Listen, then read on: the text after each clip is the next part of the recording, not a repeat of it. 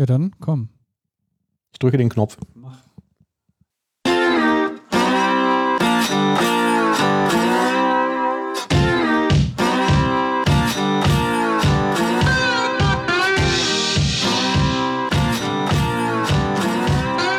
So, hallo, ihr wunderbaren Zuhörer dieses glorreichen Podcasts namens Death Couch. Wir sind wieder live dabei für euch, um euch die glorreichen neuen Infos zu bringen aus der .NET-Welt und auch was uns sonst über die Lippen kommt. Mit dabei sind links neben mir der Manuel der Wenk, rechts neben mir der Thomas der Krause, der Bastian der Krause auch, auf dem Schoß von Thomas dem Krause und ich bin Oliver Vogel. Und wir legen jetzt direkt los. Sag mal, Thomas, wie schlaft ihr eigentlich jetzt? Gut? Wenig? Weniger? Gar nicht? Und mal so, mal so. Also ich sicherlich äh, besser als meine Freundin. Tja, Mhm. das ist gut. Also für dich, für Mal jetzt nicht so gut. Und für den Bastian ist es natürlich am allerbesten. Ne? Für dich ist es am allerbesten, Bastian. Ja. Mhm. Aber es könnte auf jeden Fall schlimmer sein. Also wir haben schon deutlich Schlimmeres von anderen Eltern gehört. Ja, von so Schreikindern oder so, ne, die die ganze Zeit dann Ja. die Eltern wach halten. Oh, Das ist er nicht. vielleicht habe ich hier gerade die geheime Sprache entdeckt.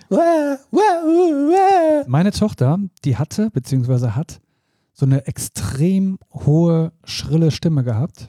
Damals noch als Baby. Jetzt weniger schrill. Und das war beim Bindelnwechseln war es so, die hat also dann diesen Ultraschall, Ultraschallschrei ausgestoßen und das ist mein Trommelfell beinahe explodiert, ja.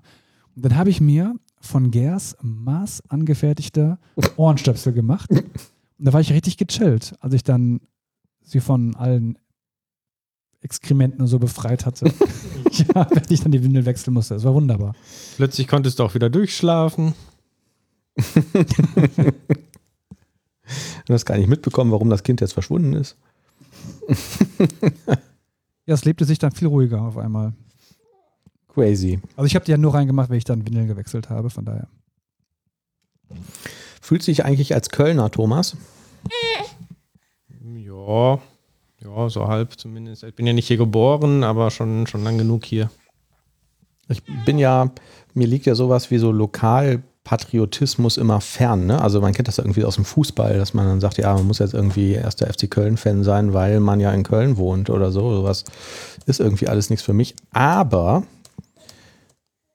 bei der Anti-AfD-Demo letzte Woche war ich schon ein bisschen beeindruckt von den Kölnern. Haben wir, haben wir das gewonnen quasi? Meinst du die am Wochenende oder die von Dienstag?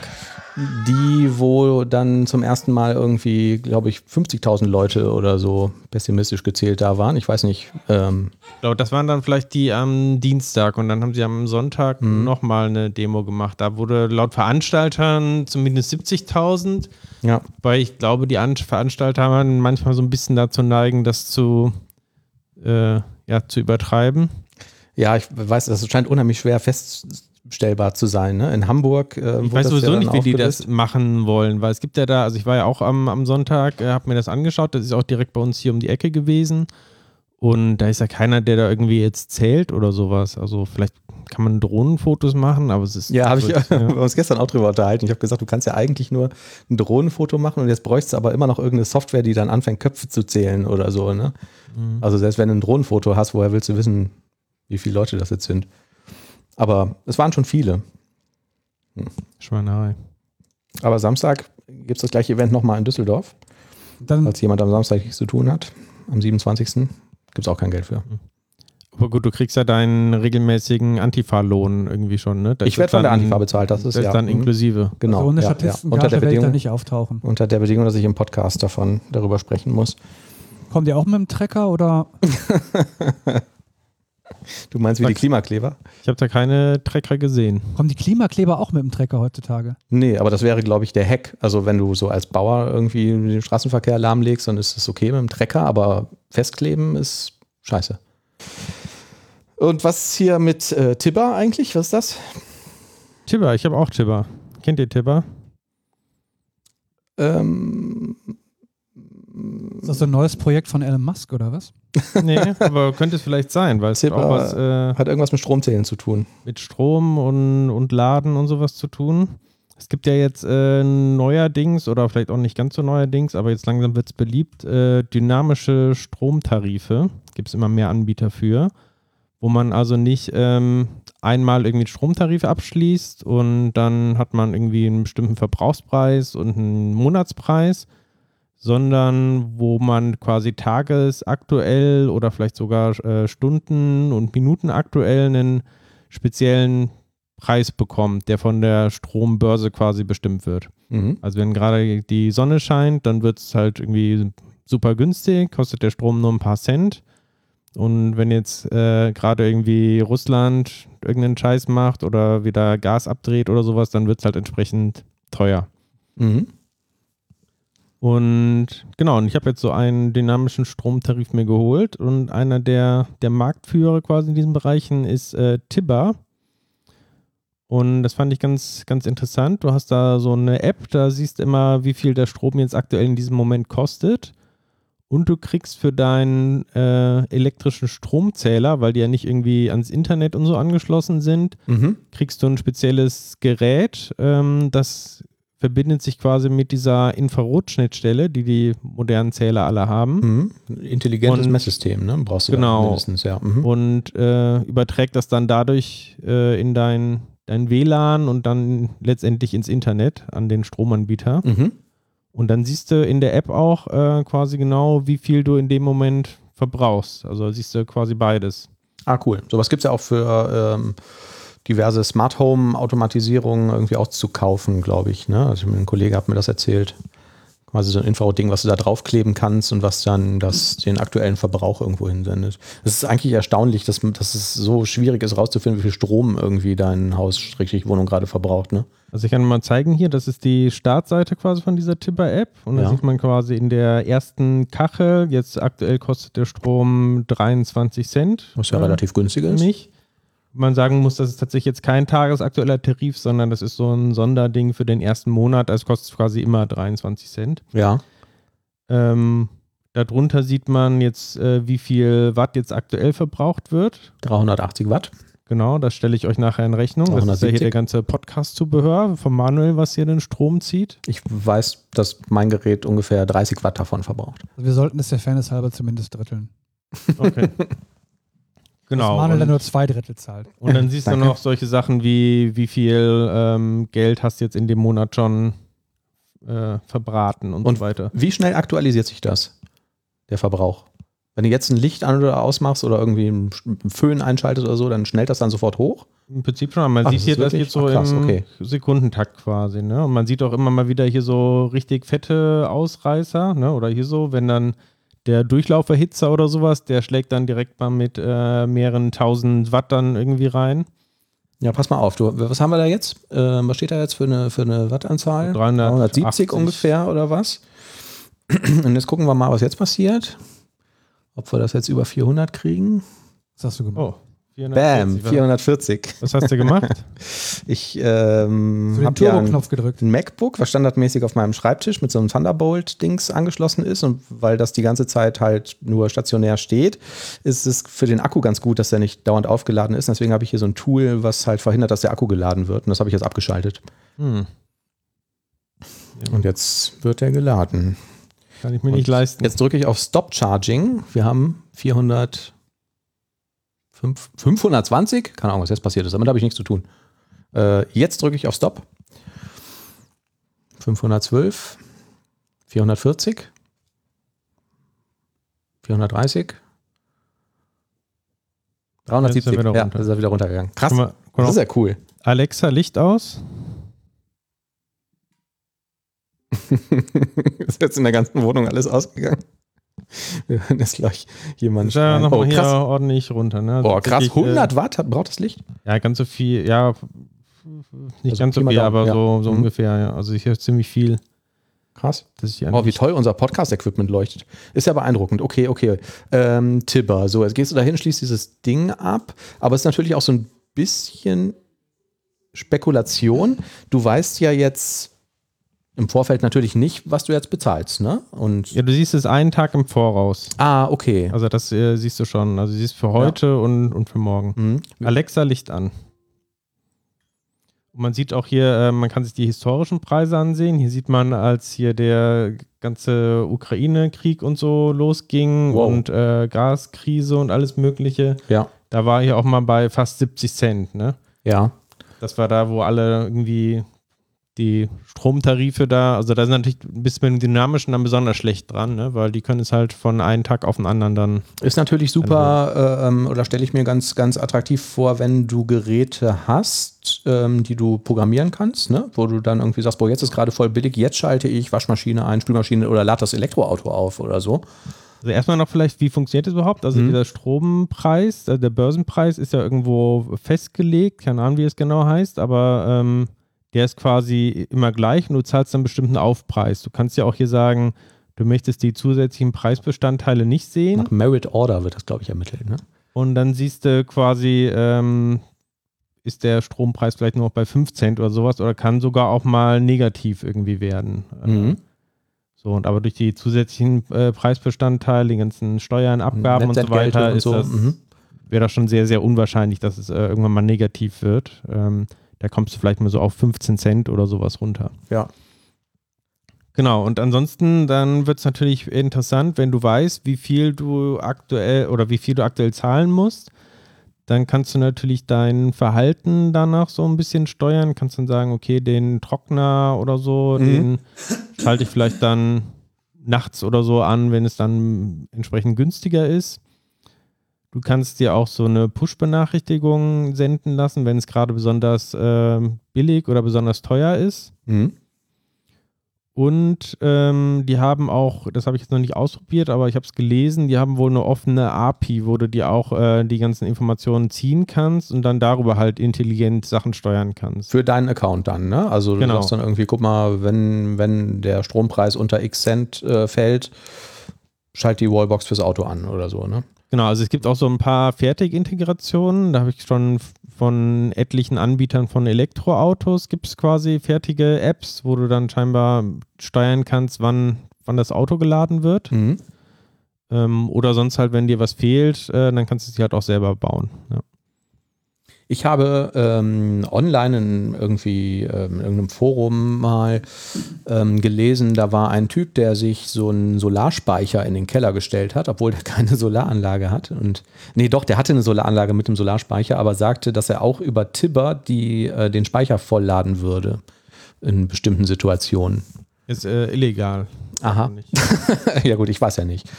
Und ähm, ich habe mich damals gefragt, ob sich das wohl rechnet und da hatten auch viele Leute irgendwie Zweifel dran, die da im Forum unterwegs waren und äh, er hatte dann aber irgendwie so eine Beispielrechnung gezeigt und für ihn zumindest hat sich das schon gerechnet. Da hieß es aber auch, dass die Preise auch regional ganz stark unterschiedlich sein sollten oder diese Netzentgelte wohl auch stark schwanken und so. Ich weiß nicht, ob das stimmt, ich habe mich da nie mit beschäftigt. Aber klingt natürlich ganz interessant. Ich meine, du bist natürlich jetzt so ein bisschen eher auf Nummer sicher unterwegs, wenn du einen Standardstromvertrag hast und weißt irgendwie im Voraus, dass du für die nächsten zwei Jahre diesen und jenen Preis bezahlst. Ne? Ja. Je nachdem, wie viel du da irgendwie automatisierst. Oder wie so dein Verbrauchsmuster ist. Also, was mir jetzt halt wirklich einfallen würde, wäre irgendwie, ja gut, Waschmaschine braucht viel Strom, Trockner hast du schon gesagt, ne? Spülmaschine ist, glaube ich, gar nicht so krass, aber Elektroauto oder so, das ist natürlich interessant. Wenn Ja, oder wenn du eine Wärmepumpe jetzt hast, ne, die kannst du vielleicht auch noch irgendwie so, so steuern, dass du vielleicht dann die Mhm. anschmeißt oder ausschaltest, wenn Mhm. es gerade günstig ist. Ja. Ja, und eigentlich muss ja langfristig so ähm, das ganze Netz irgendwann mal so funktionieren, ne? dass du diese, diese Spitzen, was weiß ich, hast du irgendwie viel Sonnen- und, und oder Windenergie oder so und dann ist halt billig und dann musst du das Zeug ja idealerweise dann auch verbrauchen. Ja. Ja, cool.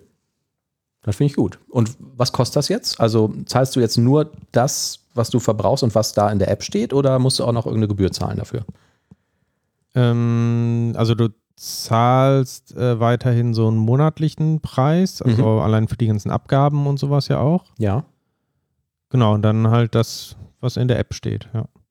Und du zahlst auch noch ähm, einmal für dieses äh, Messgerät quasi, was du im, im Zählerschrank hast, äh, zahlst du auch nochmal, das waren, glaube ich, irgendwas so knapp um die 100 Euro. Das brauchst du auch nicht. Du kannst auch sagen, ich verzichte darauf. Dann wissen die halt nicht deinen aktuellen Verbrauch, sondern nehmen einfach an, dass du so einen normalen Verbrauch hast. Das heißt, dann gibst du quasi immer noch normal deren Zählerstände ein mhm. und die berechnen halt quasi eine Verbrauchskurve anhand eines typischen Verbrauchs dann für dich und rechnen dich so ab. Dann kannst du natürlich ähm, nicht wirklich Geld dadurch sparen, dass du jetzt äh, den, den Verbrauch verschiebst in bestimmte Stunden. Ne? Was ich einfach schon cool finde, ist mal irgendwie live zu sehen, wie viel man eigentlich verbraucht. Ne? Also ja, genau, das war auch für mich ein, ein Grund mehr. Ja. Wir haben ja ein, ähm, so ein Balkonkraftwerk ähm, seit ähm, einer Weile und ähm, haben auch noch einen alten Zähler, also so einen Drehzähler und ähm, das ist sehr aufwendig festzustellen, wie viel Strom man eigentlich verbraucht, so, ne? Irgendwie fürs gesamte Haus. Also, wenn du so einen Leerlaufverbrauch fürs Haus irgendwie ermitteln willst, ich meine, du kannst irgendwie abends, wenn du ins Bett gehst, was weiß ich, 22 Uhr, guckst du auf den Zähler und dann guckst du vielleicht irgendwie, wenn du morgens aufstehst, nochmal, was jetzt über Nacht verbraucht wurde und weißt dann, ah, das scheint so irgendwie so ein einigermaßen Leerlaufverbrauch zu sein, ne? für, für die ganzen Standardverbraucher, Heizung, äh, Gefriertruhe, Kühlschrank und so. Aber ähm, das live zu sehen ist natürlich echt ähm, Gut, das kannst du jetzt bei den normalen, also bei den modernen Zählern, siehst du auch deinen Live-Verbrauch auf dem Display. Siehst es dann mhm. halt nicht auf dem, auf dem Handy irgendwie, ne? Da ja, musst ja, du halt gut, trotzdem nur noch ja. zum Zähler rennen. Ja, ja. Ja, idealerweise willst du ja dann irgendwas automatisieren, ne? Wenn du irgendwie, genau. ähm, was weiß ich, ein Kraftwerk hast oder so einen dynamischen Stromtarif. Und cool. Bedingung ist auch, äh, damit du es überhaupt nutzen kannst, du musst erstmal deinen Zähler freischalten quasi. Das heißt, du musst bei seinem äh, Netzversorger, also bei uns irgendwie die Rheinenergie oder so, musst du dann sagen, schickt mir bitte die PIN für meinen Zähler. Mhm. Dann kriegst du irgendeinen Brief nach Hause nach ein paar Tagen, da steht dann deine PIN drin und die musst du dann mit einer Taschenlampe quasi äh, über so einen, so einen Sensor quasi beim Zähler eintippen, mhm. eingeben. Mhm. Ist auch äh, super nervig, super kompliziert, weil du musst es halt alles durch Lichtzeichen machen. Das heißt, äh, wenn dann irgendwie, weiß die erste Stelle deiner Ziffer ist 9, dann musst du neunmal mit der Taschenlampe blinken wartest dann ein paar Sekunden, dass er zur nächsten Stelle springt. Ja. Dann musst du irgendwie fünfmal blinken oder so und dann musst du das quasi die, ich glaube, vierstellige PIN so eingeben. Wenn du halt irgendeinen Fehler machst, dann musst du warten, bis er ganz am Ende dann wieder angelangt ist, wieder von vorne starten. Ich erinnere mich dran, dass wir in irgendeiner Podcast-Folge, es ist ewig her, ähm, habe ich mal irgendwo so eine Anleitung für sowas vorgelesen, was wir damals schon absurd lächerlich fanden, ja. dass man sagt, man hat jetzt irgendwie digitale, toll, voll schlaue Stromzähler und dann, ähm, um die irgendwie einzurichten, musst du mit einer Taschenlampe davor stehen und hoffen, dass du das Timing richtig hinbekommst und so. Ne? Das war Aber schon. Morse-Code oder was du dann irgendwie dann mhm. ja. ja. genau. machen musstest. Ja, ja, ja. das war schon ähm, echt, echt bescheuert. Ähm, ja, äh, passend dazu habe ich mir jetzt einen Home Assistant Green bestellt. Ähm, Home Assistant, haben wir glaube ich auch schon mal drüber gesprochen, ist so eine Heim äh, Smart Home Automatisierungslösung. Und ähm, ich habe so einen kleinen NAS-Server im Keller, da habe ich ähm, so eine Container-Software drauf laufen und habe das da drauf schon als Container hochgefahren. Aber weil ich auch so ein Stromsparer ähm, bin, ähm, fährt das Ding halt nachts runter, weil der ist halt, sonst rödelt der halt die ganze Zeit da irgendwie rum. Und ähm, dann habe ich überlegt, mir irgendwie so ein Raspberry Pi zu kaufen, aber da brauchst du ja auch immer so ein bisschen Zubehör. Ne? Also du brauchst dann idealerweise noch ein Gehäuse und ein Netzteil und so habe ich irgendwie alles nicht. Und da bist du auch irgendwie schnell bei, weiß ich nicht, je nachdem, was du für Modell nimmst, irgendwie so bei um die 100 Euro oder so. Und ähm, die Typen, die dieses Home Assistant machen, ähm, verkaufen auch ein eigenes Gerät. Ähm, sieht aus, also den Link gibt es in den Show Notes. Ähm, sieht auch aus so ein bisschen wie so ein Raspi, ähm, ist aber halt komplett vorkonfiguriert, braucht irgendwie 3, 4 Watt Strom. Ähm, und da drauf läuft halt dieser Home Assistant. Und ähm, dann gibt es auch noch so ein bisschen Zubehör für irgendwie so USB-Sticks, auch von denen, die halt alle schon vorkonfiguriert sind und so, die du da nicht großartig einrichten musst, so, weil da hab ich, ich habe ja immer keinen Bock auf Fummeln. Ähm, die stöpselst du halt da rein und dann kann das Ding noch Zigbee und Meta und keine Ahnung, was es da noch irgendwie aktuell für, für Funkstandards ähm, gibt. Dieser Stick kostet, glaube ich, so um die 30 Euro und ähm, das Gerät steht auf der Webseite für 99 Dollar, hat jetzt irgendwie in Deutschland, glaube ich, 99 Euro gekostet. Ist noch nicht angekommen. Ähm, ich bin mal stark gespannt. Aber ich finde das, ähm, das System an sich fand ich schon ganz cool. Also ich war auch sehr beeindruckend davon, dass der, oder beeindruckt davon, dass der beim Hochfahren auch sofort alle möglichen Geräte äh, gefunden hat und sich irgendwie in die bestehende Philips Hue ähm, integriert hat und ähm, äh, ja, alle Geräte gefunden hat, die ich sonst noch so irgendwie rumfliegen habe. Irgendwelche ähm, ähm, Steckdosen von Shelly und so. Das ähm, hat er alles sofort erkannt. Ja, ich habe, äh, ich, ich, nutze ja IO Broker mhm. und das habe ich auf einem äh, QNAP NAS quasi installiert mhm. als Container einfach. Und das klappt auch ziemlich ja. gut. Ja, also, ja genau. Wenn man das, das eh so ein, so ein NAS hat. Ja, habe ich mit dem Assistant auch gemacht. Und auf Heise ähm, gibt es jetzt in den letzten Monaten auch immer wieder ganz spannende Projekte für Home Assistant, wo die zum Beispiel zeigen, wie du dir irgendwie so Dashboards baust, wo du, äh, ähm, also die, die, Idee ist ja auch, dass du so ein, so ein Tablet irgendwie in, in den Kiosk-Modus versetzt und damit das Ding steuerbar machst oder halt so Dashboards siehst und die zeigen dann zum Beispiel, wie du dann äh, dir ein Dashboard baust, was dir zeigt, wann die Mülltonnen an die Straße gestellt werden müssen und solche Klamotten. Ne? Und das, ähm, wenn man das so alles miteinander kombiniert, ist das, glaube ich, ganz spannend. Ich habe mich ja früher mal so ein bisschen geweigert gegen das ganze Smart Home Zeug. Aber langsam äh, wird es ja so einfach, dass man nicht mehr so viel basteln muss. Das, ist ja schon, du hast dich geweigert, die Mülltonnen rauszustellen. Das sowieso, das weiß ich tatsächlich nicht. Aber das liegt nur daran, dass wir einfach kein Tablet da hängen haben, wo das draufsteht, wann das gemacht werden muss. Sonst hätte ich das natürlich. Äh In unseren Mülltonnen waren heute Ratten drin. Oh. Wer hat die denn da reingetan? Ich weiß es nicht. Also ich weiß nicht, wie die da reinkommen. Das ist ja so eine große Tonne, irgendwie so, ein, so eine gelbe Tonne. Und wenn du dann halt irgendwie abends, wenn du da irgendwie Müll reinschmeißt, dann siehst du da so richtig die Schatten rumflitzen und sobald du die Tür aufmachst, hast du nur dieses Geraschel da drin. Macht nicht ja. so viel Spaß. Ja. Okay. Ja, und jetzt habe ich noch so einen ganzen Haufen Bewegungssensoren und so bestellt und ähm, für die Ratten. Nicht für die Ratten, sondern irgendwie für zu Hause und weiß ehrlich gesagt gar nicht, was ich damit machen soll.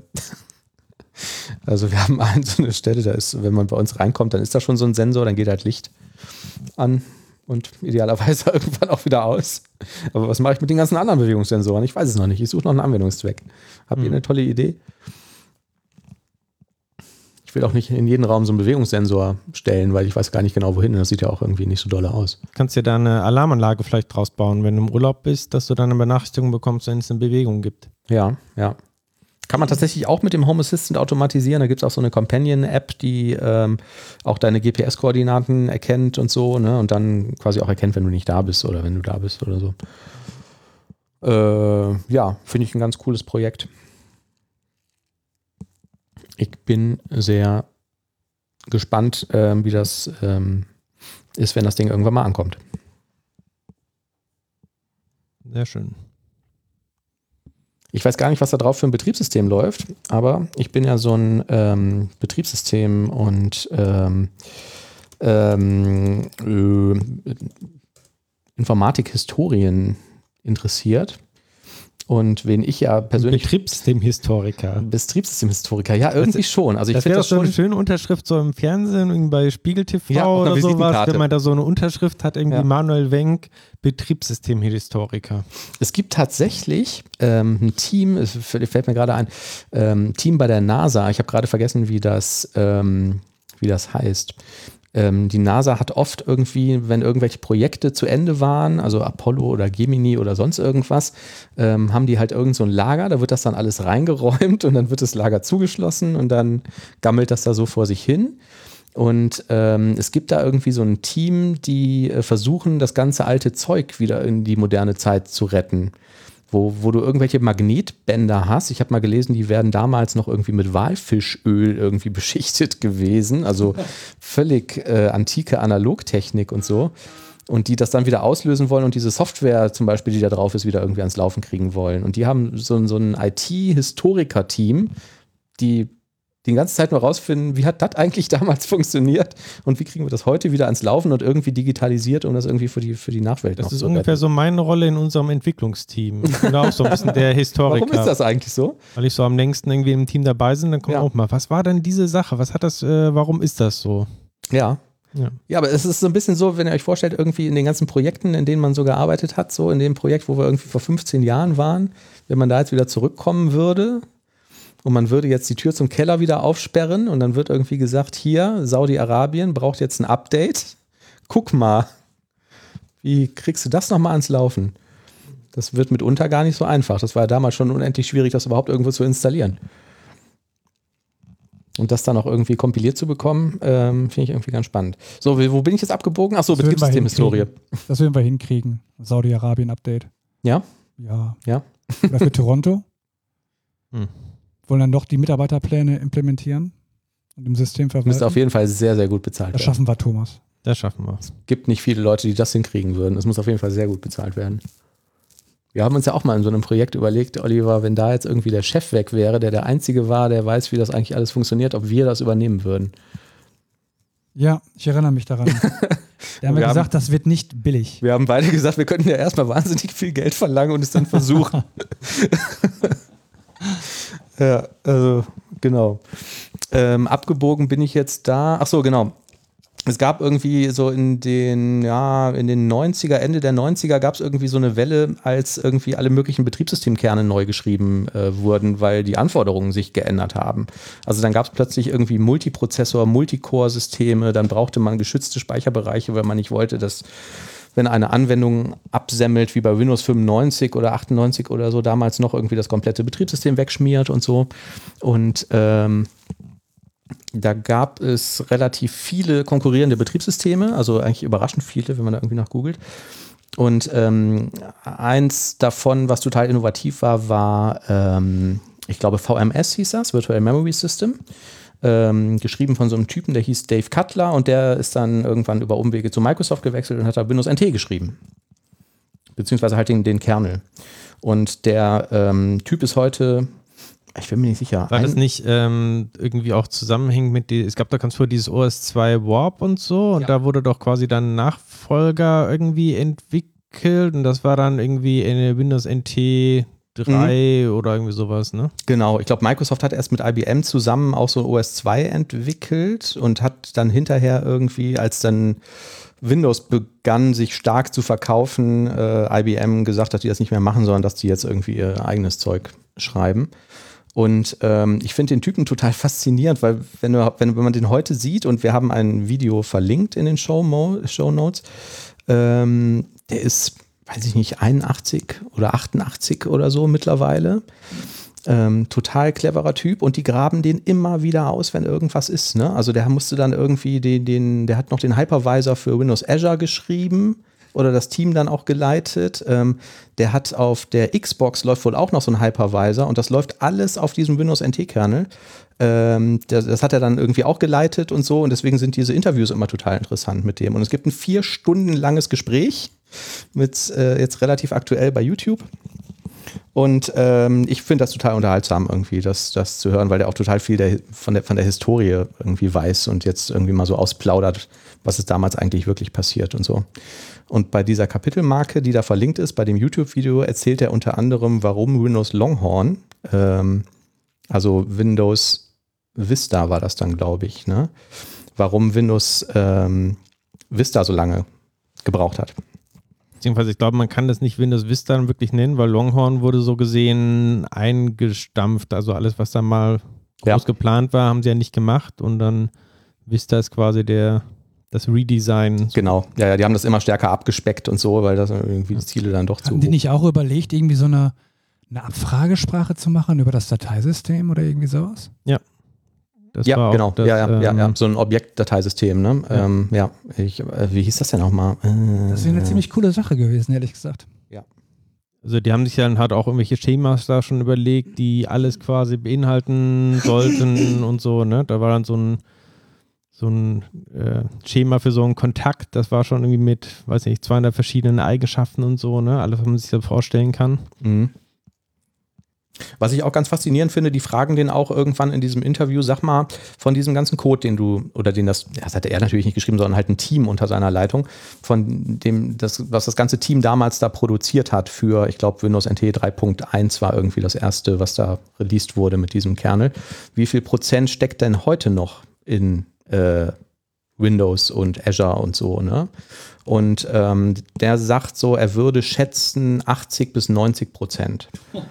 Also das ist natürlich irgendwie gewachsen und da ist dann irgendwann Security dazugekommen und irgendwelche Sachen, an die man damals nicht so auf dem Schirm hatte und so. Ähm, aber ähm, diese und Memory Management hätte man irgendwann mal neu geschrieben und sowas, aber ähm, das wäre trotzdem ein sehr äh, ähm, hoher Anteil, der halt heute noch da irgendwie in diesem, in diesem Kern steckt. Also ich, ich habe das Video jetzt nicht gesehen, aber ich meine, ich hätte vor einigen Jahren schon mal einen Artikel drüber gelesen, warum Longhorn so ge lang gebraucht hat. Ich habe auch einen gelesen und der war völlig anders als das, was er Echt? erzählt hat. Okay. Und das liest sich, ähm, das mag natürlich daran liegen, dass er das immer so aus der Kernelsicht sieht. So, ne? Also diese ganze UI und was dann hinterher die Fuzis dann auch drüber stülpen, interessiert ihn natürlich alles gar nicht. Und ähm, also um, um die Geschichte kurz zusammenzufassen, er sagt, ähm, dass die ähm, irgendwie einen Windows Server veröffentlicht hätten, und zwar dann der Windows Server vor Windows 2000 oder war es Windows 2000? Nee, es muss Windows 2000 gewesen sein. Ähm, Windows 2000 hatte halt die gleich, da hatten alle Systeme kurzfristig die gleiche Codebasis. Ähm, weil es gab ja einen Windows 2000 Workstation und einen Windows 2000 Server. Und ähm, dann hätte man gesagt, okay, jetzt planen wir halt die nächste Version, also Windows Server ähm, 2003 wurde es dann und das nächste Consumer-Betriebssystem, was dann Windows XP wurde.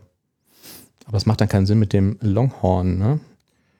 Egal. Also, also auf, auf jeden Fall gab es die gleiche Codebasis und dann hat man halt gesagt, okay, die Serverkonsumenten haben viel höheren Qualitätsanspruch ähm, als die End-User-Konsumenten, was die Stabilität des Betriebssystems angeht. Und dann hat man quasi geforkt und gesagt, das eine Team arbeitet jetzt an Windows Consumer und das andere Team arbeitet an Windows Server. Und das Windows Server Team hat gesagt, wir brauchen für die nächste Version drei oder vier Jahre. Und die Microsoft Management hat gesagt, ja, aber die Consumer, denen ist es vollkommen egal, wenn es irgendwie einmal in der Woche das Ding abstürzt oder so. Das muss nicht so genau sein. Dann macht ihr das mal, aber bringt das bitte in zwei Jahren raus. Und bei dieser Entwicklung haben die irgendwie so viele Bugs da reingebaut, dass die das System, also das Consumer-Betriebssystem, nie vernünftig ans Laufen bekommen haben.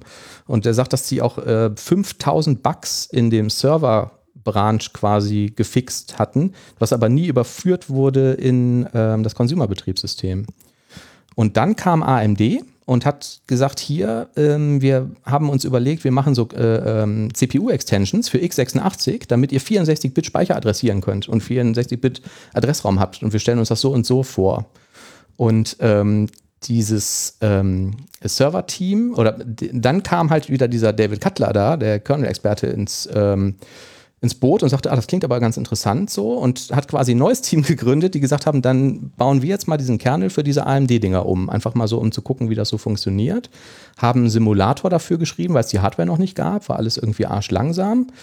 Und ähm, irgendwann haben die dann die ersten CPU von AMD bekommen und ähm, haben quasi auch diesen Servercode geforkt, haben das auf 64-Bit umgestellt und das lief mega gut und war super stabil.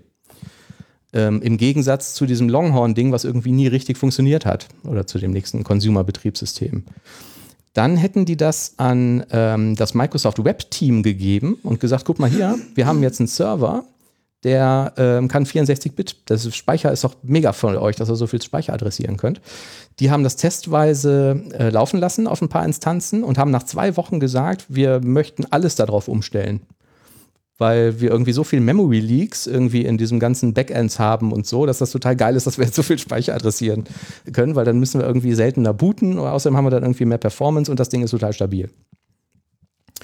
Und äh, als man das gehört hat, hat dann irgendwie der, das, ähm, zuerst das Server-Team diesen Branch wieder übernommen und gesagt, okay, dann setzen wir auch darauf aus, äh, darauf auf.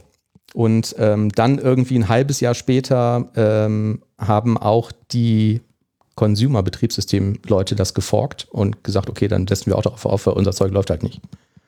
Und wahrscheinlich wird irgendwann auch der End-Consumer ein 64-Bit-System haben wollen.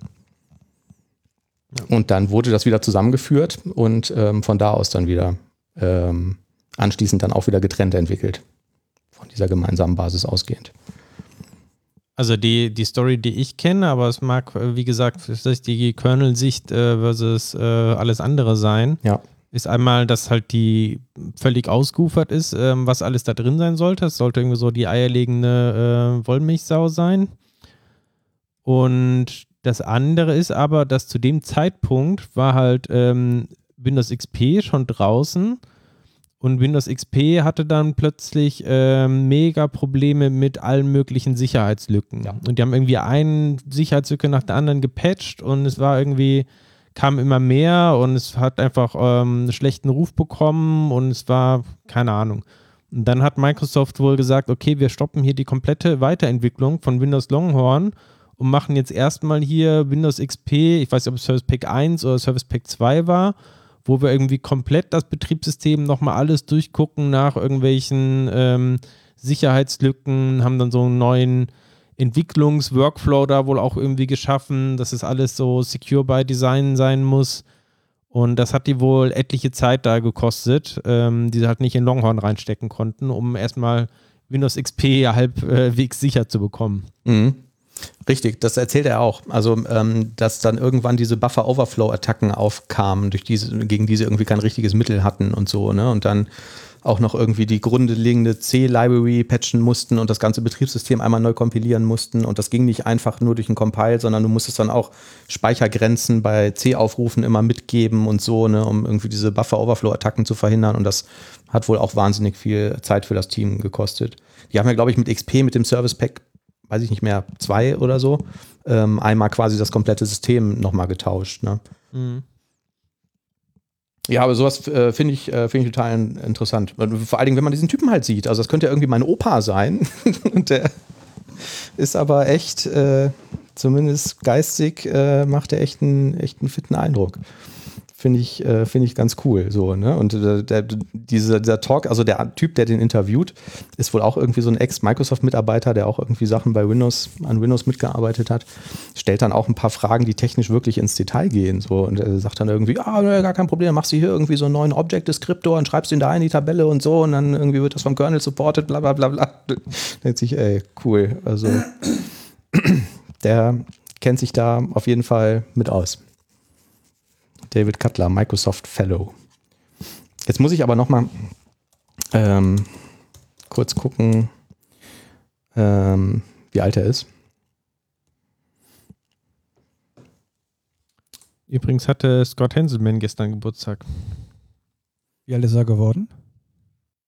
Ähm, 50. Oh. Äh, was haben wir jetzt? 2024. Der ist geboren äh, 42. Könnte der Zwei, Vater von 82. Henselmann sein.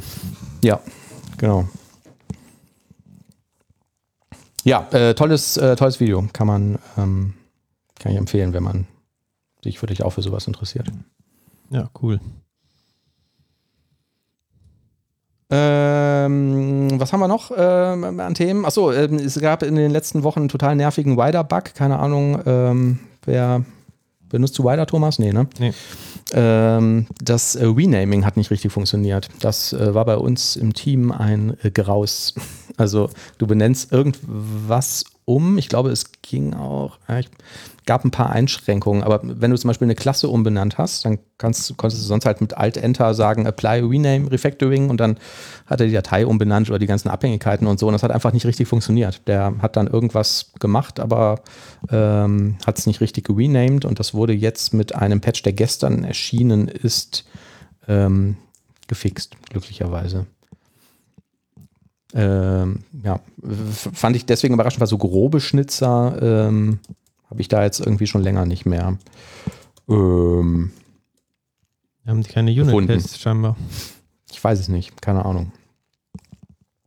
Noch ein anderes Thema habe ich dem Oliver im Auto schon erzählt. Wir haben eine E-Mail bekommen von einem Softwareanbieter. Ich weiß nicht, ob ich den Namen nennen soll oder doch kann ich, glaube ich, machen. Mailtrap ähm, haben wir auch schon mal drüber gesprochen. Die machen so, ähm, also ich kenne das so, dass, dass die quasi einen Ersatz für einen SMTP-Server ähm, bieten ne, die auch eine API haben und wenn du irgendwas programmierst, was Mails versendet, kannst du das gegen ah, Mailtraps ja. senden und äh, kannst dann über eine API abfragen, ob die Mail abgekommen, angekommen ist. Das haben wir auch mal so. benutzt, glaube ich. Genau. Die haben uns eine Sponsoring-Anfrage ähm, geschickt und ich weiß nicht, ob das nicht immer irgendwie, mir kommt das immer so ein bisschen unseriös vor, wenn diese E-Mails kommen, weil die war jetzt halt auf Englisch und dann steht halt, ab und zu kriegen wir solche Mails, dann steht dann halt immer irgendwie drin, dass die ja total große DevCouch-Fans sind. Und das glaube ich einfach nicht. Aber warum? Es könnte doch sein, dass sie das wirklich. Ja, also primär, weil die Frau Englisch geschrieben Mailsweb- hat. So. und sich denken so, boah, die haben es ja echt drauf. Ja, schon, natürlich. Lustig. Also primär war mein, der Zweifel, der bei mir entstanden ist, kam halt dadurch, dass die Frau äh, auf Englisch geschrieben hat. Und ähm, das fand ich schon, fand ich schon irgendwie ähm, Komisch. ich aber auch ein bisschen schade. Ne? Also denkt man, die großen Jungs hier, die hören sich die DevCoach an. Ja. Dann von wegen. ja, tun sie auch alle, aber halt nur die großen deutschsprachigen Jungs. Ne? So, ich äh, musste kurz äh, auf Klo. Ähm, wie viel kriegen wir? Ähm, also ich habe ja zuerst mal die Mail damit beantwortet, dass ich überrascht davon bin, dass die englischsprachigen Kollegen von ihr offensichtlich deutschsprachige Podcasts hören. Und was die denn sonst noch so für deutsche Podcasts hören würden, würde mich auch mal interessieren. Und dann habe ich aber gefragt, wie viel kriegen wir? Keine Ahnung, ich habe die Antwort noch nicht. Die Mail kam erst heute. Schade.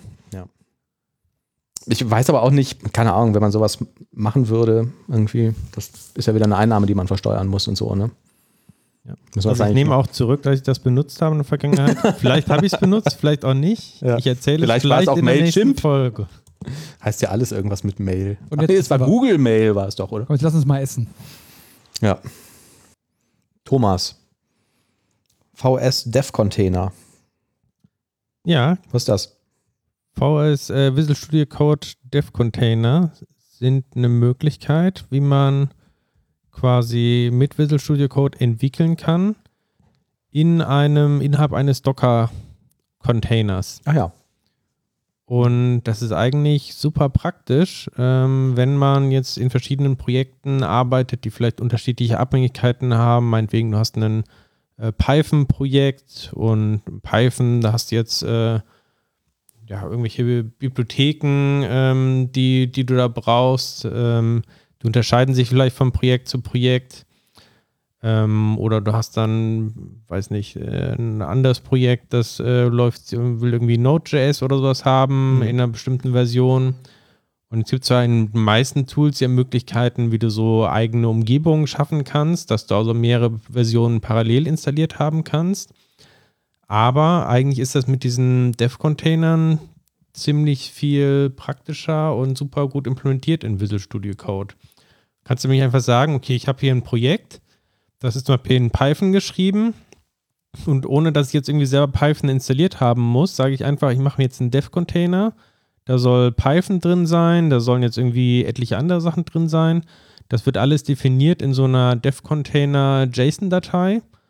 Und wenn ich das Projekt aufmache, dann sagt mir Visual Studio, ja, okay, hier ist so ein Dev-Container-Datei, soll ich hier das ähm, Visual Studio Code nochmal in dem Dev-Container quasi öffnen? Dann sagst du Mhm. ja, kriegst eigentlich gar nichts davon mit, dass du jetzt innerhalb dieses Dev-Containers entwickelst. Du hast ganz normal das Visual Studio Code quasi in deinem, äh, auf deinem Host-System. Das ist aber quasi verbunden ähm, mit diesem Dev-Container. Ja. Und du kannst auch sagen, innerhalb dieses Dev-Containers, da möchte ich vielleicht ganz bestimmte Extensions haben in meinem Visual Studio Code oder bestimmte andere Settings und so. Das heißt, quasi alles, was du für die Entwicklung brauchst, kannst du innerhalb dieses Dev-Containers äh, definieren. Kannst du natürlich auch ähm, jetzt im Team irgendwie teilen, beziehungsweise ist ja eine JSON-Datei, das heißt, die ist sowieso da im Source Code ähm, Also- eingecheckt. Also ich, ich definiere vorher irgendwie, was weiß ich, ich will äh, einen Dev-Container haben mit ähm, .NET 8 und Mhm. Was hast du gesagt, Node.js oder so zum Beispiel. Vielleicht willst du auch noch ein Redis irgendwie da direkt drin haben zum Entwickeln. Und dann und baut mir irgendein System diesen Container zusammen oder konfiguriere ich damit irgendwie ein bestehendes Image oder so? Also im Prinzip äh, basiert es auf Docker-Containern. Also alles startet mit einem äh, Docker-Container. Da Mhm. gibt es ja auch schon etliche quasi für alle möglichen Umgebungen. Ja. Und du kannst dann noch so zusätzliche ähm, Dev-Container-Erweiterungen aktivieren, so featuremäßig, sagen, okay, das Feature möchte ich haben. Das sind dann halt einfach noch irgendwelche extra Skripte, die dann laufen, die noch irgendwas da installieren. Mhm. Und Ja. dann, wenn ich jetzt, okay, und wenn, wenn ich dann jetzt irgendwas kompilieren muss oder so, ne, dann, dann passiert das in diesem Container, zu dem mein äh, Visual Studio Code connected ist.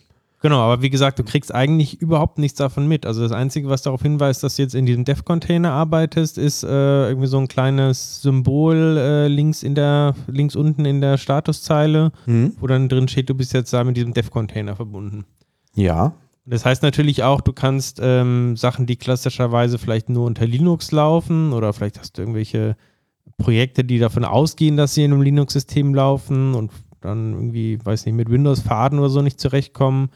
Die laufen natürlich auch ohne Probleme, weil du letztendlich halt in einem, in einem Linux-Container arbeitest. Und wie, ich möchte das jetzt haben, was, was muss ich jetzt machen? Also ich, das ist eine Extension für, für Visual Studio oder so wahrscheinlich. Genau, das Wie, ist so eine, äh, also glaub, so eine Remote Code? Ja. Code Extension, so heißt das. Mhm. Ich weiß nicht, ob es für Dev-Container nochmal extra Erweiterungen gibt.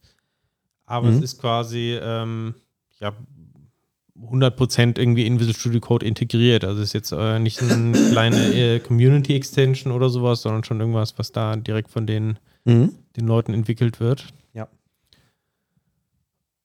Okay, genau. witzig. Und äh, bin mir jetzt nicht 100% sicher, aber ich glaube, es sind die gleiche Struktur, die du auch verwenden kannst ähm, unter GitHub oder so mit diesen, oder das ähnliches Prinzip zumindest mit diesen Code Spaces, wo du ja auch direkt so eine Entwicklungsumgebung Mhm. äh, hochziehen kannst, wo du noch nicht mal dann einen Rechner brauchst. Denke gerade drüber nach, was das, was das bringt. Okay, ich kann dann halt für jeden im Team irgendwie eine einheitliche Umgebung bereitstellen, ne, die ich irgendwie quasi vorkonfiguriert habe, ohne dass ich das ganze Zeug installieren muss. Und wenn es dann irgendwie, äh, ich sage, ich möchte jetzt äh, das, mm, das neueste SDK-Patch-Level haben oder so, dann würde ich diese Konfigurationsdatei ändern und dann zieht er dann halt irgendwie den passenden Container, Ja. wo das. Also gerade wenn jetzt an mehreren Projekten für mehrere Kunden irgendwie arbeitest, dann kannst du es halt äh, sehr schön separieren. Mhm. Ähm, ich habe, ich schreibe ja parallel an, an meiner Doktorarbeit und das wird alles geschrieben in äh, LaTeX und Mhm. da ist halt auch so, du brauchst normalerweise so eine, musst du so eine LaTeX-Distribution quasi auch installieren. Das heißt, so ein, ähm, eine Anwendung mit tausenden Paketen, die du alle brauchst auf deinem Rechner. Und das, da willst du eigentlich deinem Rechner nicht unbedingt zumüllen. Da gibt es halt auch fertige ähm, Container, die du einfach verwenden kannst als, als Dev-Container. Mhm. Und dann hast du da so ein komplettes System drin. Und ja. Cool. Ich habe ähm, so ein, so ein auf visualstudio.com ein Tutorial für die äh, dafür gefunden, für Dev-Container und habe das in die Shownotes gepackt. Witzig ist, dass der Screenshot, die ganzen Screenshots irgendwie mit macOS aufgenommen wurden. Scheint das jetzt die Standardentwicklungsumgebung bei Microsoft zu sein. Hm. Aber na gut, na, ich muss halt Visual Studio Code verwenden. Ne? Das ist, äh, ist natürlich doof. Noch Ja, Tod muss man sterben. Ja, aber doch nicht jetzt. noch eine andere coole Sache, die habe ich tatsächlich erst gestern entdeckt. Wiss Gesundheit, Gesundheit. Wisst ihr, was ein Dev Drive ist und habt ihr schon eins? Ähm, ich habe eins, ich weiß nicht, was das ist. Äh, nee, andersrum. Ich äh, habe keins, ich, ich habe keins, ich weiß auch nicht, was das ist. Okay. Was ist denn ein DevDrive? Und zwar gibt es äh, seit Windows 11 oder auch äh, eigentlich irgendwie erst seit einigen Monaten die Möglichkeit, in, in Windows ein sogenanntes Dev Drive zu ähm, erstellen. Mhm. Dieses Dev Drive ist dann nicht mit NTFS formatiert, sondern mit dem ReFS-Betriebssystem. ich hoffe, ich habe es richtig ausgesprochen von. Microsoft. Mhm. Ähm, genau. Ähm, das ist halt so ein weiterentwickeltes Dateisystem, was halt performanter sein soll und so weiter. Mhm. Und dieses Dev Drive, das ist äh, entsprechend auch so dann vorkonfiguriert, dass es halt besonders schnell sein soll, gerade für so kleine Dateien. Hm? Hier ist jemand nicht ganz einverstanden mit dem Dev Drive. Okay, also ich brauche irgendein aktuelles äh, äh, ähm, Windows, was das supportet und dann sage ich irgendwo, irgendwie, ich Genau. möchte jetzt einen DevDrive haben. Genau, also dieses äh, Dev Drive ist mit diesem ReFS-Dateisystem quasi formatiert und darauf optimiert, dass es besonders schnell ist für typische Entwicklungsaufgaben, also für sowas Mhm. wie Git Repositories oder Package Caches und so weiter. Und ähm, verschiedene Komponenten von Microsoft wissen halt auch, das ist ein Dev Drive und konfigurieren sich entsprechend. Zum Beispiel ist der Virenscanner von Windows standardmäßig so konfiguriert, dass er auf einem Dev Drive dann nur so in so einem asynchronen Modus läuft, was also auch nochmal Performance halt bringen soll. Mhm. Und ja, auch andere Features, ähm, die, die halt normalerweise die Sachen irgendwie äh, langsamer machen, sind halt fürs, fürs Dev Drive entsprechend ausgeschaltet. Mhm. Genau, und äh, Visual Studio kennt wohl auch mittlerweile dieses Dev Drive, wenn man eins eingerichtet hat. Dann schlägt er automatisch vor, dass man halt neue Projekte da drin ähm, erstellt. Mhm. Und es gibt halt von Microsoft auch so Anleitungen, die wir verlinkt haben, wie du deine äh, NPM, diesen Global Package Cache, dann auf das Dev Drive bringst und ähm, der ist gleich für NuGet, Package Cache und so weiter. Und wenn man das alles macht, dann soll man wohl deutlich schnellere Bildzeiten, Git-Zeiten und so haben. So im Bereich von 10 bis 20 Prozent Performance soll das wohl bringen. Ach, krass. Aber du nutzt es jetzt noch nicht oder? Ich habe es gestern jetzt eingerichtet tatsächlich, aber noch nicht wirklich die Chance gehabt, das so zu, zu testen. Du kannst, äh, es gibt so ein unter der, das, was irgendwie der Datenträgerverwaltung ist, also irgendwie bei Systemsteuerung, ähm, Laufwerk oder sowas, müsste es einen Button geben, Dev Drive erstellen. Und wenn man da drauf geht, dann kann man ja eine vorhandene Partition kleiner machen, um Platz dafür zu schaffen. Oder wenn man noch Platz hat, kann man halt so eine so eine Partition einrichten. Dann kann man loslegen. Cool. Habe ich mir so noch nie Gedanken darüber gemacht. Also ich weiß nicht, ich kenne das von, ja, ich glaube, Visual Studio macht das, glaube ich, mittlerweile auch, ne, dass die dir zum Beispiel vorschlagen, den Defender für bestimmte Verzeichnisse zu deaktivieren. Genau, das Oder- passiert dann automatisch quasi Mhm. mit dem Dev Drive. Ja, ja, genau. Ja, hier in der Doku steht auch noch, dass du noch verschiedene Level, also standardmäßig hätten die im Filesystem irgendwie so eine Art Filter oder einen Filter für äh, ähm, Third-Party-Virus-Software und den Microsoft Defender. Und ähm, den könnte man dann auf so einen Performance-Mode switchen, damit man da noch irgendwie einen gewissen Schutz hat. Und den kann man auch komplett abschalten. Wobei Microsoft hier irgendwie sagt, da musst du dann äh, Vorsicht walten lassen, ähm, weil ähm, sich irgendwelche Schadsoftware dann auf diesem Dev Drive irgendwie natürlich breit machen könnte. Ich habe äh, heute noch auf Twitter gelesen, das wird den Oliver interessieren, wenn man die neueste Linkpad Beta-Version installiert, ähm, dann merkt er auch automatisch, dass du einen Dev Drive hast und macht dann diese temporären Assemblies, die er irgendwie erstellt, auch auf dem Dev Drive. Cool. Habt ihr schon das neue Linkpad gekauft? Ähm, ich wollte es gestern tatsächlich auch machen, weil ich äh, hatte einen neuen, neuen Laptop, habe äh, jetzt gestern erstmal Linkpad nutzen wollen Mhm.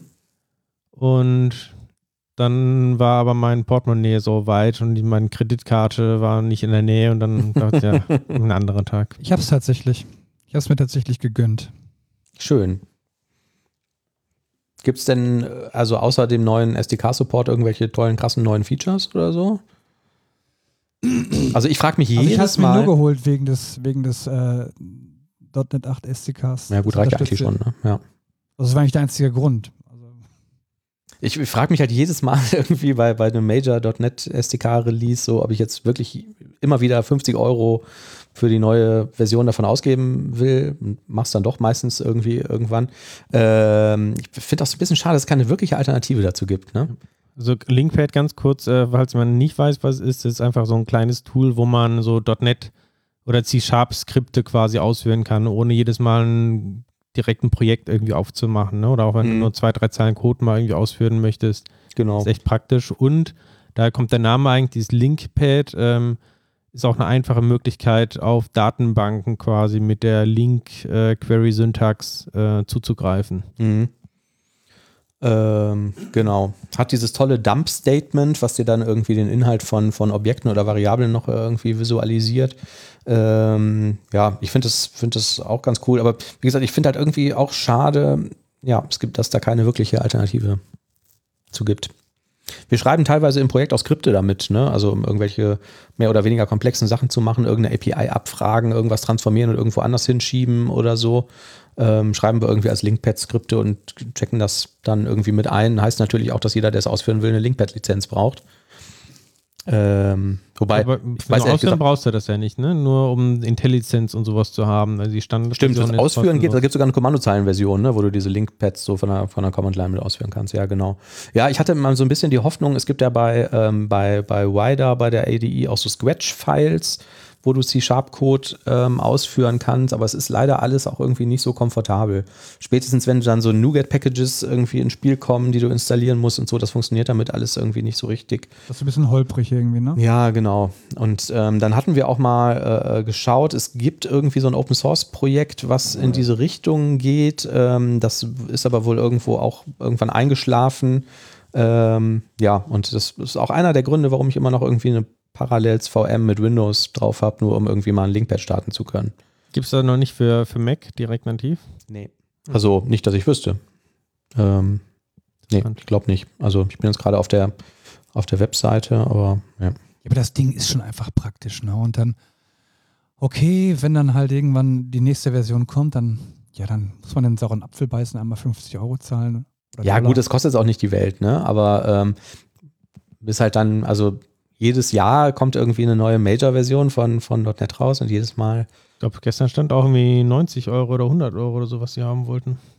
Ja, wenn du eine Vorgängerversion hast, dann kannst du immer noch deinen alten Code eingeben. hab Dann kriegst du, trotzdem. ah, okay.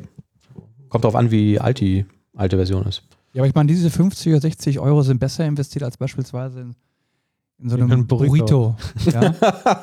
Das 15 Euro kostet und äh, du hinterher noch hungrig bist und dir überlegst, jetzt brauche ich noch für einen, so einen 8-Euro-Döner von Meine Damen und. Herren, Sie hören Oliver Vogel, der mit dem Essen nicht einverstanden war.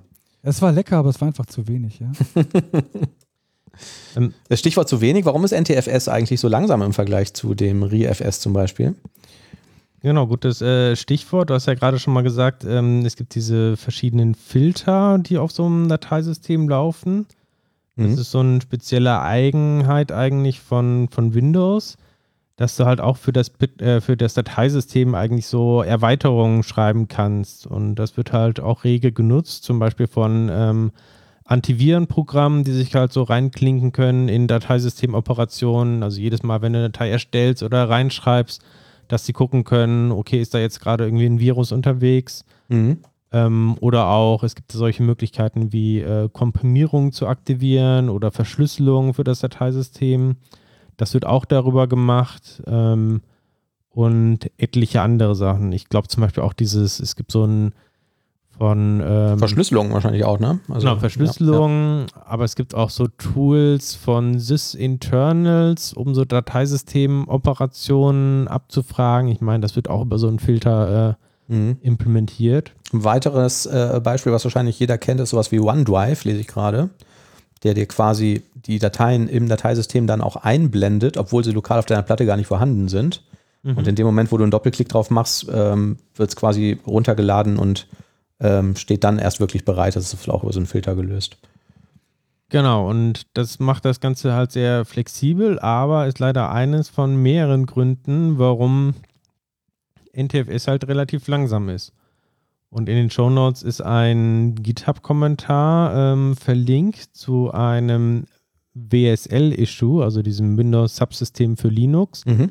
wo halt auch ein, jemand sich beschwert, dass die Performance halt in diesem WSL total schlecht ist, wenn man auf so ein gemountetes äh, Windows-Dateisystem zugreift. Mhm. Also innerhalb von diesem WSL kannst du quasi deinen Host äh, Laufwerke ähm, kannst du auch quasi wieder einbinden in so einem Mountpunkt.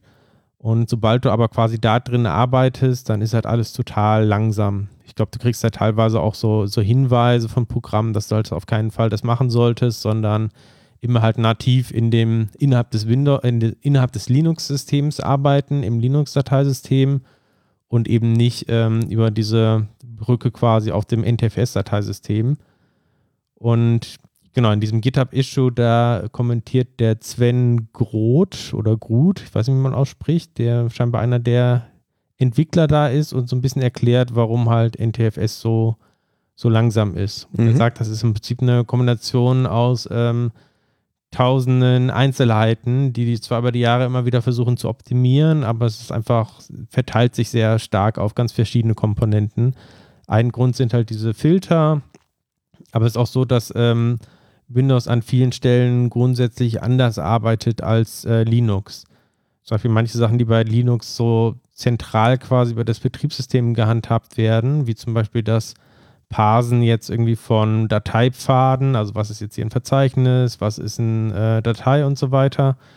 Das ähm, wird bei Windows von den einzelnen Dateisystemen wohl implementiert. Das heißt, die kriegen einfach den gesamten Pfad irgendwie äh, mitgeliefert, C, Windows, System 32, keine Ahnung was, und müssen das dann selber übersetzen halt in, was ist das jetzt für eine Datei, mhm. währenddessen das bei Linux halt irgendwie zentral läuft und deshalb dann auch zugänglicher ist für, für Caches und so weiter. Mhm. Und dann hast du solche Sachen, dass ähm, Windows sehr stark über Handles quasi arbeitet. Das heißt, du musst für alle Dateisystemoperationen musst du erstmal so eine Datei öffnen, um ein Handle zu bekommen um dann was damit zu machen zu können.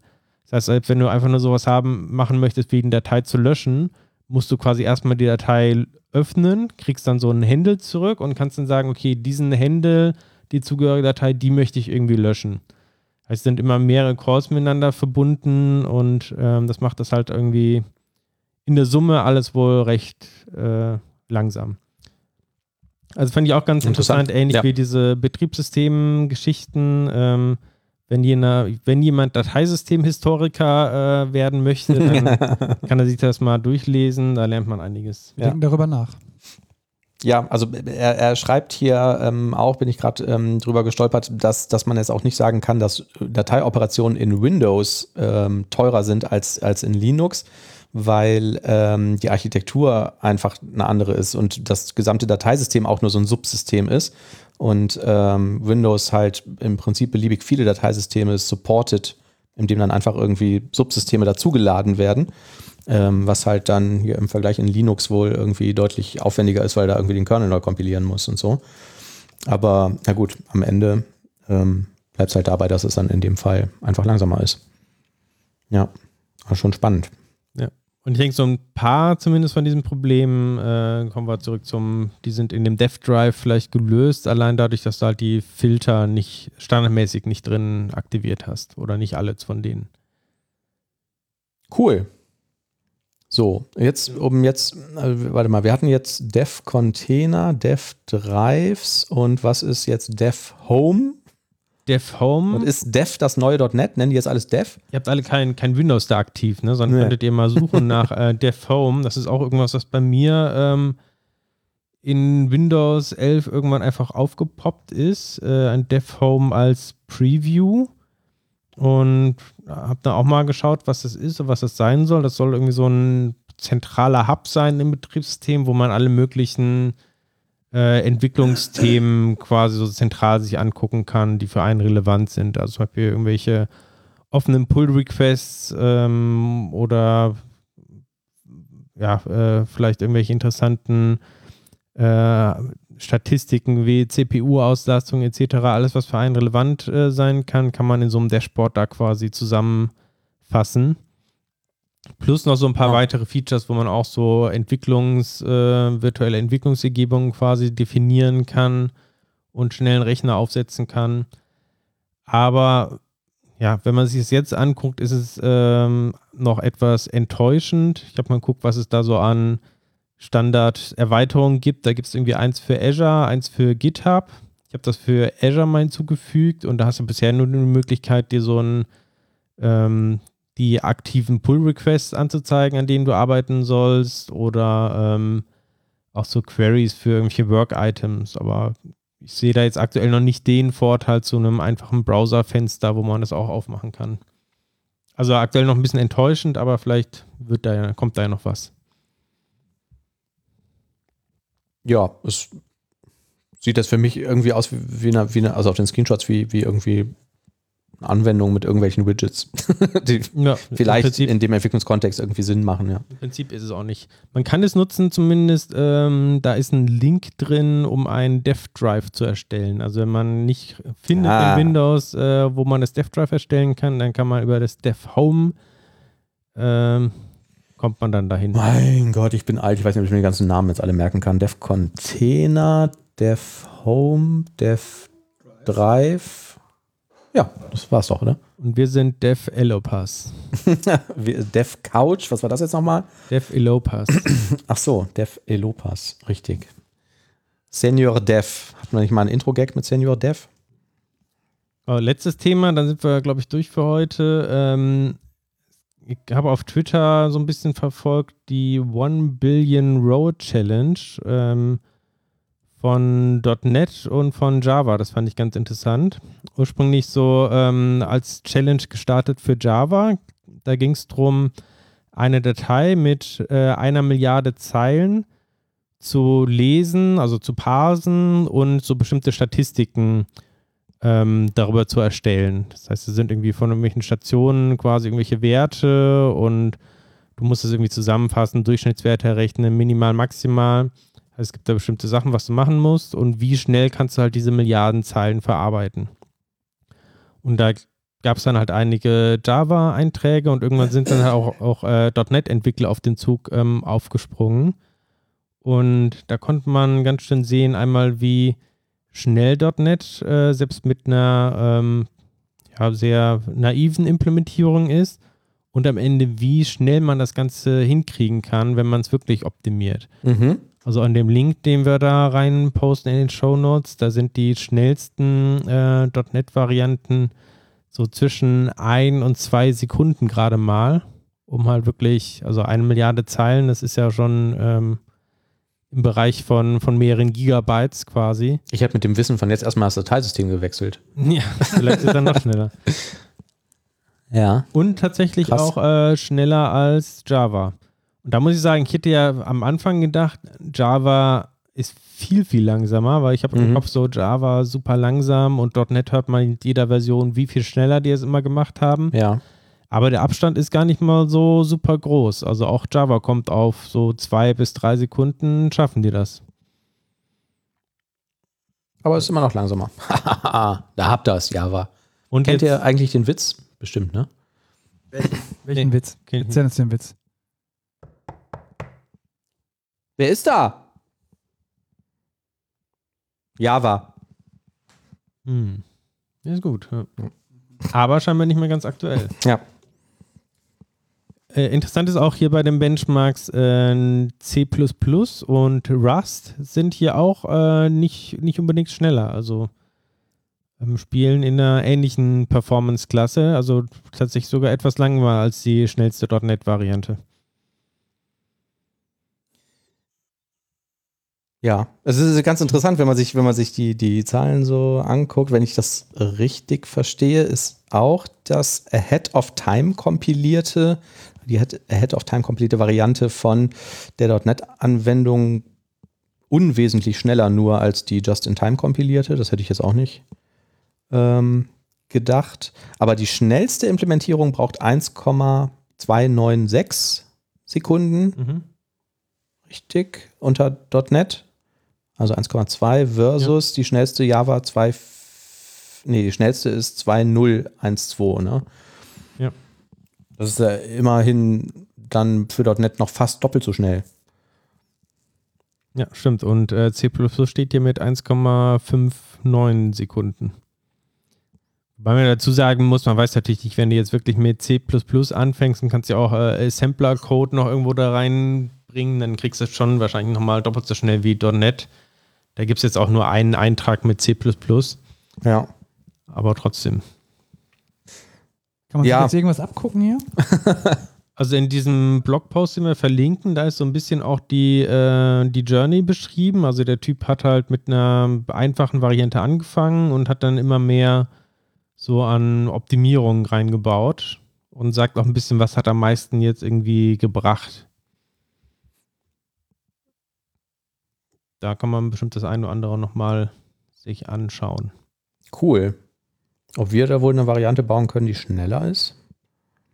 Klar. Nein. Mit Linkpad.